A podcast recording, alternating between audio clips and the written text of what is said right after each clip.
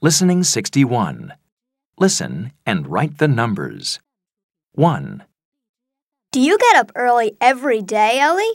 Yes, I do. I live on a farm and there's lots of work to do. What time do you get up? I get up at six o'clock. 2, Do you have breakfast with your family every morning? Yes, I do. We have breakfast before we start work.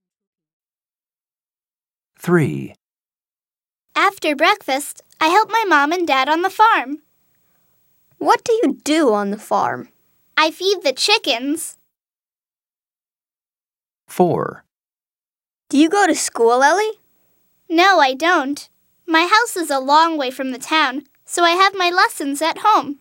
I use the internet to talk to my teachers. Wow. 5, Do you go to bed early?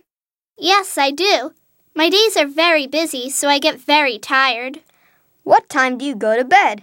I go to bed at 8 o'clock.